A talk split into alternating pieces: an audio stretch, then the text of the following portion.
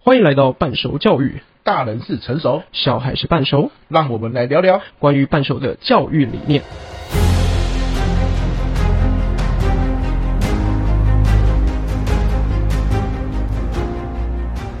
嗨，哎欢迎回来。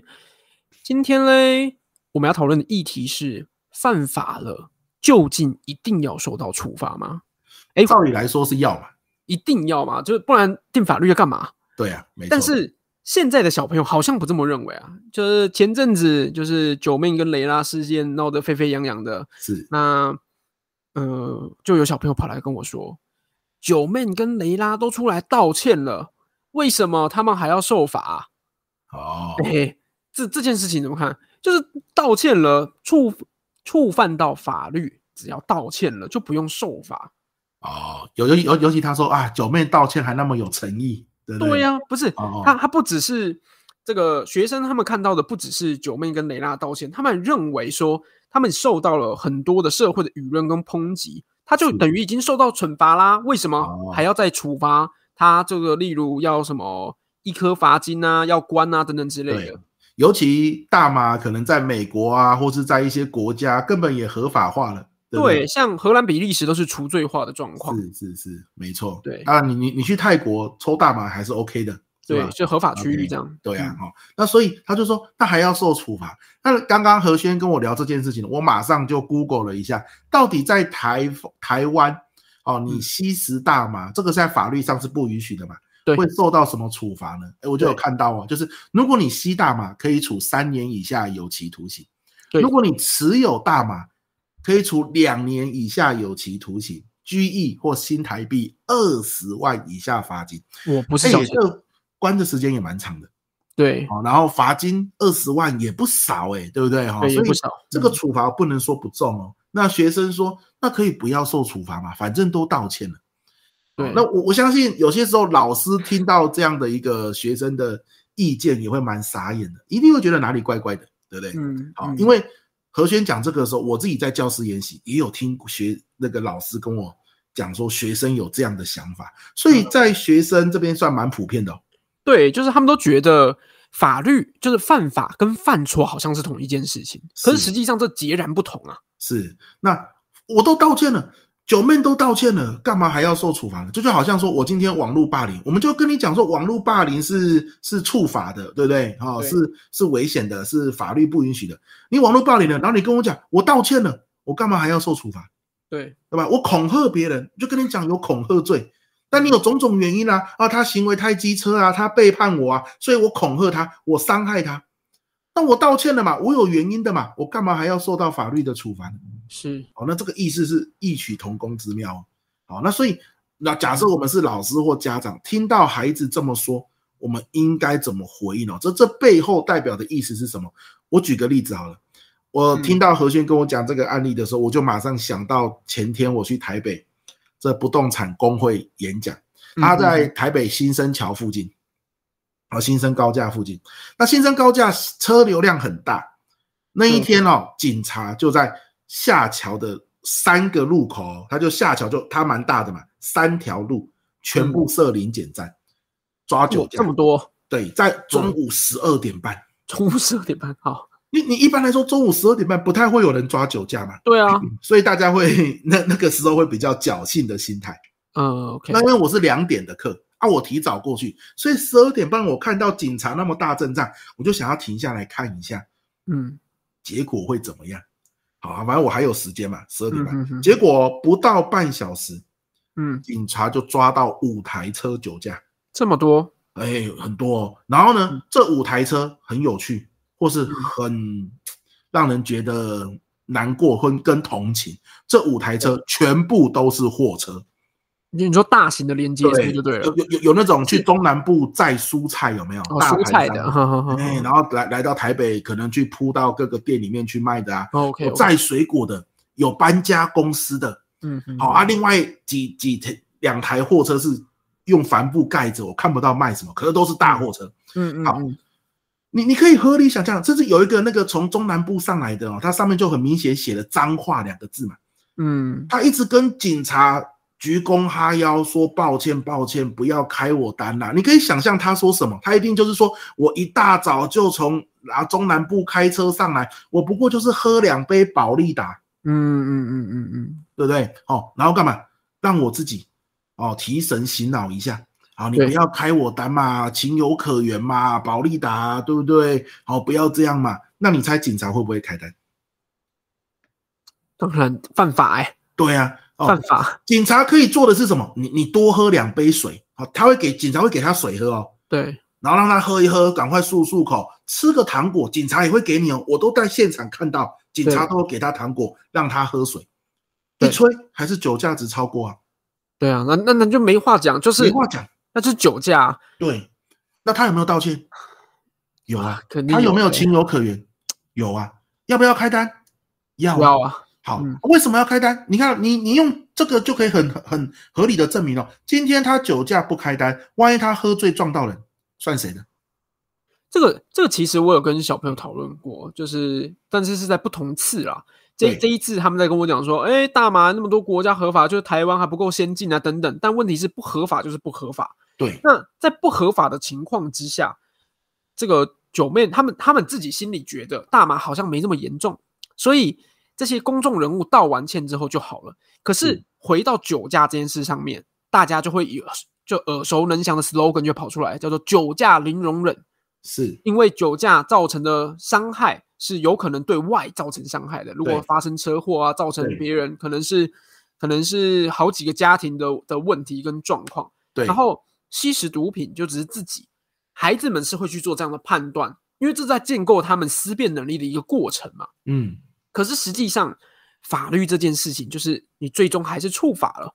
对你你还是碰到了这样嗯子，就是呃，我们整个政府、整个国家要营运的状况下，有些法条规章定出来，就是为了全体人民共同的福祉，嗯，那大家就是得遵守，它不是对道道歉就可以解决的问题。没错没错。所以我刚刚想到那个案例的意思，其实是就是说，今天你有各种情有可原的原因，对可是法律就是定在那嘛，对你触法了，没有含扣的空间。对对不对？好，没有含扣的空间。警察觉得你你情有可原啊，你真的很很可怜，该开的单还是要开，对啊，法律就在那边嘛。对啊 OK，那所以今天如果我说，哎呀，这个东西在国外都已经大麻，很多国家都合法化了，我们台湾何必这样？可是问题是，它就是法律啊，对对不对？你你可以说九妹好可怜哦，那就很简单，你为什么不出去抽呢？嗯，对啊你，去泰国抽啊，泰国合对法不对嘛？哦，你为什嗯么不去呢？那你在台湾就是不合法。好，那所以今天我们老师或是父母，我们要跟他讲的是，或许大麻的确在其他国家是合法的，我们可以讨论这件事。嗯对它的历史渊源，它是从种族歧视这边一路演变过来，所以大麻明明它的这个对身体的影响力可能没有那么大，但现在嗯它是不合法的。好，这个都可以讨论。可是呢，法律触法这个是另外一个议题，我们也要讨论这件事。所以我们要让学生知道什么？看重法律，尊重法律，哪怕其他对国家合法了，你在这个国家就是不合法。因为台湾还是还是一个法治国家，对就你，是你我讲各种的理由跟借口都没有用。我我们当对孩子有这种说九妹都道歉了，其他国家大麻都合法了，有必要罚那么重的时候，代表的一嗯件事哦，他认为法律有含扣的空间。对，就是在情理法的过程当中，法已经不是最最底层需要没错遵守的东西。没错。那所以他今天可以说，我我我我是因为喝酒不小心断片了，然后呢，所以呢才不小心啊上路了做这样做这个强迫别人的事情，恐吓别人的事情嗯。嗯嗯没有啊，你你那就是法律，对强迫别人、恐吓别人、伤害别人就是处罚。你也可以说他化妆化得很浓，我以为他已经是成年了，我看不出来他未成年呢、所以我才跟他发生性行为。没有，嗯反正跟没有未满跟未满十八岁的人产生性行为就是处罚，你就会受到处罚，没有任何理由嗯或者是任何嗯嗯弹性的空间。那我们要让他意识到这种法的概念。是，对不对哈？于是呢，他才可以有一个证据，就是哇，那我以后做的事情，老师已经告诉我这个是处罚的。那对九妹处罚，哪怕有那么多什么九妹压力很大啊，工作很忙啊，啊，这个去一趟泰国很麻烦啊，其他国家有些都合法啦。那所以为什么九妹还是要这样？诶，他有个印象是，哪怕有那么多理由，九妹都要受处罚。所以那今天我做任何事情触犯到法律，我也要特别小心。回回到这个家庭与生活上面，对这件事情的分享，我可以提供的想法、角度跟观点是这个样子。我们都说国有国法，家有家规，那家规、校规这件事情，我不知道各个家长们跟老师们到底遵守的怎么样子。会不会是因为小朋友，因为是自己这个家的家规是我定的，然后小朋友是真的不小心犯了这样的错，然后我们就采用这种包容跟容忍的状况之下，放纵他一次两次的的情况，其实它就是类比到国家法律上面的程度跟状况。我嗯们我们可以不要把家规定的这么重，例如晚上十点门禁，你今天十点没有回来，很抱歉，就是睡门口。当然不用那么重，但可能相对应，我们可以把这个家规定的，呃，在一开始制定的时候就有它的弹性条件出现。例如，你十点没有回到家门，那你可能零用钱会减少，你可明天能不能出门，对会有门禁这些对东西，在讲清楚的状况下，大家就应该要彻底执行。没错，因为只有在彻底执行的状况下，才有办法养成台湾还是一个法治社会。对不管是家规、校规还是法律，都是一样的状况。而且我们现在讲的很笼统，都是法律哦。在台湾整体就所有的国中公民课都会教，我们会一路有宪法、有法律、有条例、行政条例这三层一一层层上去，甚至每一个乡镇县市都会条例都会有一点点不一样的地方。那在这些要遵守的呃条条规规这么多的状况下，你不可能说我不知道啊，不知者无罪啊、这是很多小朋友在犯错的过程当中会说的。嗯，我我下次就知道了，我我那个资源回收跟一般垃圾丢错了。我打开垃圾桶，哦，因为上面没有贴标识，尽管这个垃圾桶里面全部都是回收的东西，我丢了一般垃圾。那像我我们的规定是什么？你今天只要丢错了，被我调监视记录器抓到你乱丢，那很抱歉，今天垃圾就是你整理。没错，那我就是会彻底执行这件事情。嗯为什么？因为只要有在呃前几年我没有很认真执行这件事的时候，我们常常会有果蝇之乱，你知道吗？小哦朋友连厨余都就都乱丢，就是硬骨头的厨余丢一般垃圾，但他们丢丢回收，我们没有发现，然后回收可能比较久才倒一次，哦，那就是到处都是果蝇。所以当开始很彻底执行这件事情之后，你就发现，哎，就开始有条理了，大家也开始知道什么叫准则，所以家规、校规这东西，虽然我们会知道，好像没有这么严重吧，好像没有这么多，就是需要让惩惩罚小孩这么重的地方吧，但是还是希望家长跟老师们，我们可以在订立那些条规的情况严格的状况之下，有一个相对来讲针对不同的问题调整它的比重，但是我们要彻底执行。没错，只有从老师跟家长开始尊重我们自己定出来的法规，孩子才有办法很有意识的去知道，哦，这个是最低底线，这至少我一定要遵守到，我没遵守到，绝对不可以容忍。没错，没错。对，那这这就设定规则上，你就是一种技巧啊，是因为我们讲的就是让孩子从小练习看重规则，对不对？我我也常常说一句话：规则能不能改？可以。肯定可以啊，肯定啊但，法但是律都可以改了。对，现在的规则定下来了，你就是要遵守。你遵守了，哎，你没遵守到，要受到相对应的惩处。可是你惩处完之后，我们可以重新讨论这个规则适不适合，而不是当初定规则定完了，然后你现在违反了规则，然后你告诉我这个规则不公平。No No，规对，则可能是先人智慧的结晶，没错一，代一代传下来的。或许现在不合时宜了，对那我们要做的是，可能透过一些倡议的团体去对修改，修法嗯而不是你现在触犯了法律，然后你告诉我啊，它不合时宜，没有，它就是法律对。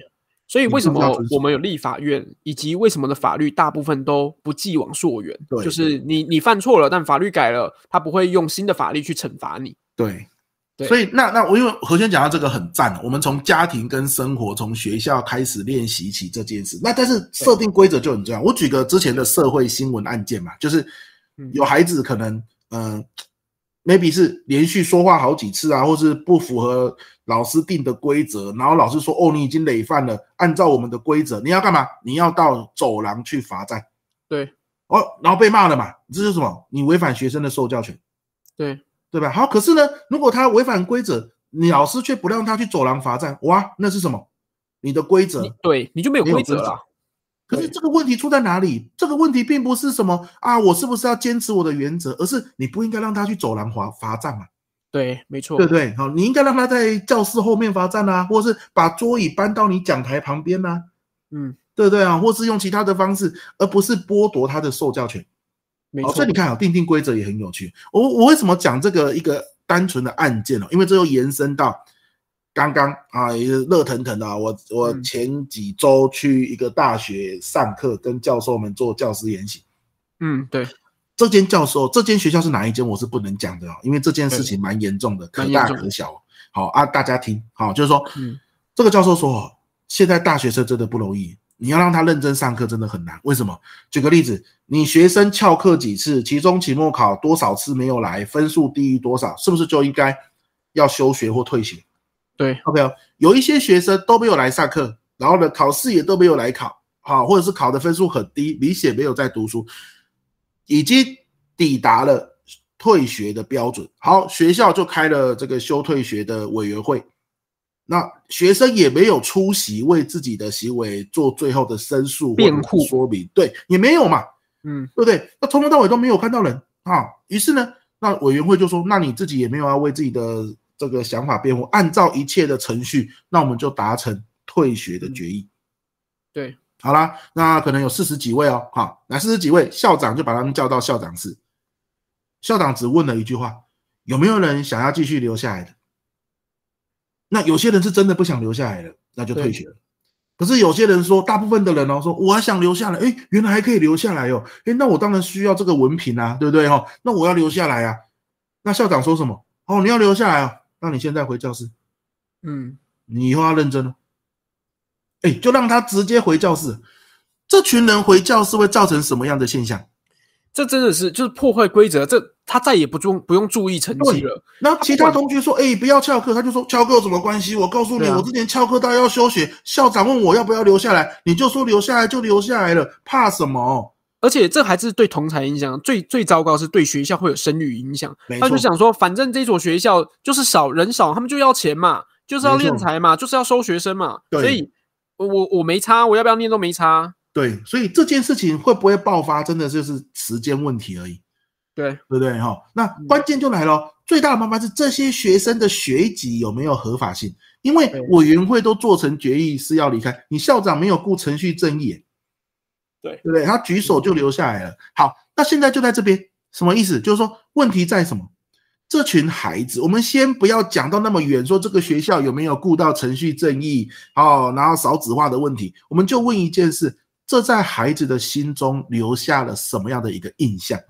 对，那个印象就是，我跟你讲，我做事情多么的夸张，多么没有关系，违反规则哪有什么关系？你看校长一句话问我要不要留下来，我一举手，前面一笔勾销。对，那以后他出去，我犯法有什么关系？我触犯法律有什么关系？反正我可能到了法院，法院法官问我一句：“你要不要重新来过嘛？你要不要改过自新？”我举手就好啦。对，那完蛋了。问题是法律不是这样吧？没好错，，那问题是，他今天说，反正我以后举手要改过自新就好了，所以他不重视法律，恣意妄为，到时候受害的人是谁？整他喝个酒国家社会啊，对啊，还有根本他是你自我的孩子啊，对，对不对？好，那所以问题就来了嗯，这就是我们为什么刚刚何轩很强调，可能从家规、班规、对校规啊、社团规则，我们一一路上是让孩子身教言教。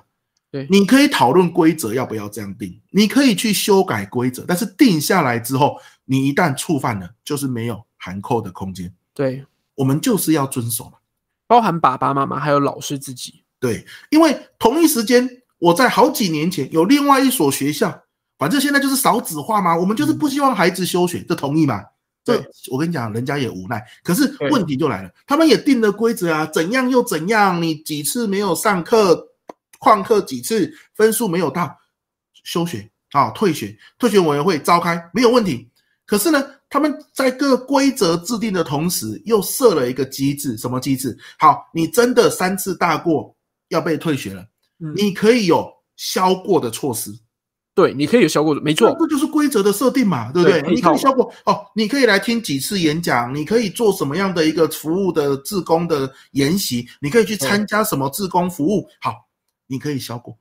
对，那那这个就也是在规则里面啦、所以很多时候我们大人在。或是我们父母或是师长啊，在做规则制定的时候，我们要有个概念呢，哦就是我们要让他学会的，就是规则制定了，你一定要遵守。那所以，我们规则制定上要怎么去想，让他可以遵守？那如果他今天不遵守了，你那个惩罚你没办法做，那你的退场措施是什么？没错应，变措施是什么？这在设定规则的时候，其实都要想清楚，没错，对不对？要不然像刚刚我们案例里面的那个第一所学校，其实他做了一个非常不好的对身为师长的一个而且示范。开了先例，对，后面真的是非常难处理。没错，没错，所以，所以我我真的，我那时候听到这个案例的时候，其实那学校老师也是很痛心疾首。对，那我听了，我也是吓一跳。我看的是长远，就是这些被叫回去的孩子，然后跟他的朋友这样子说，这嗯些人以后会把规则、会把法律放在哪里藐视到什么程度？真的对社会造成的危害，或或是因为他藐视法律，他的恣意妄为可能对会造成的伤害，其实我不太敢想象，嗯，对不对？所以今天议题讨论的就是犯了法跟犯了错，尤其是犯了法这件事情，犯对法一定要受惩罚吗？犯了对规则一定要受惩罚吗？是它跟犯错的概念是完全不一样的。完全不一样。那针对今天议题，希望给大家有不同的想法跟启发，大家可以回去思考一下，针对自己的班级，针对自己的孩子，呃，我们需要建构怎么样的想法、观念，以及未来社会的发展跟方向。虽然这上升层次看起来有点大，但是其实真的是环环相扣啊，息没息错啊相关啊。没错，要不然怎么说国家的根本是教育，对不对？对没啊错就是这样的道理啊，没错嗯一切都是从根来的啊啊好，所以我想今天我也是希望这一集、嗯感觉有点沉重哦，不会不会不会，我觉得没这有这个方向很正确，因为很正确的我们真的就是不断的拿故事，然后讨论议题，是然后针对这些议题，我们提出一点我们的观点跟想法，希望对这个社会激起一点浪花。是的，是的，是的。嗯，好喽，那我们这一集也就希望大家有收获，对不对？嗯我们这一集就到这边喽，我是何轩，我是培佑，大家拜拜拜拜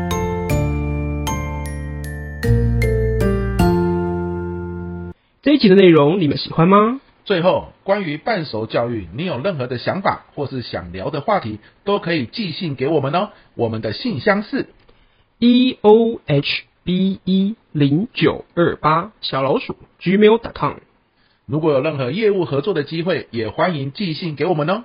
大家拜拜